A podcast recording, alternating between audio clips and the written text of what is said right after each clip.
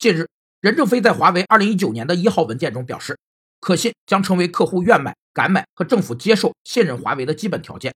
可信不仅是产品外在表现的高质量结果，更是产品内在实现的高质量过程，是结果和过程的双重可验证的高质量。日本著名质量管理大师寿野纪昭提出的魅力质量理论，根据顾客感受和质量特性的实现程度，将质量特性划分为三类：一是基本质量，是指符合产品或服务基本规格的质量，也称必须的质量特性，是顾客认为理所当然应当具备的质量特性；二是一元质量，也称顾客期望的质量或满意质量。是顾客要求并希望提供的质量特性。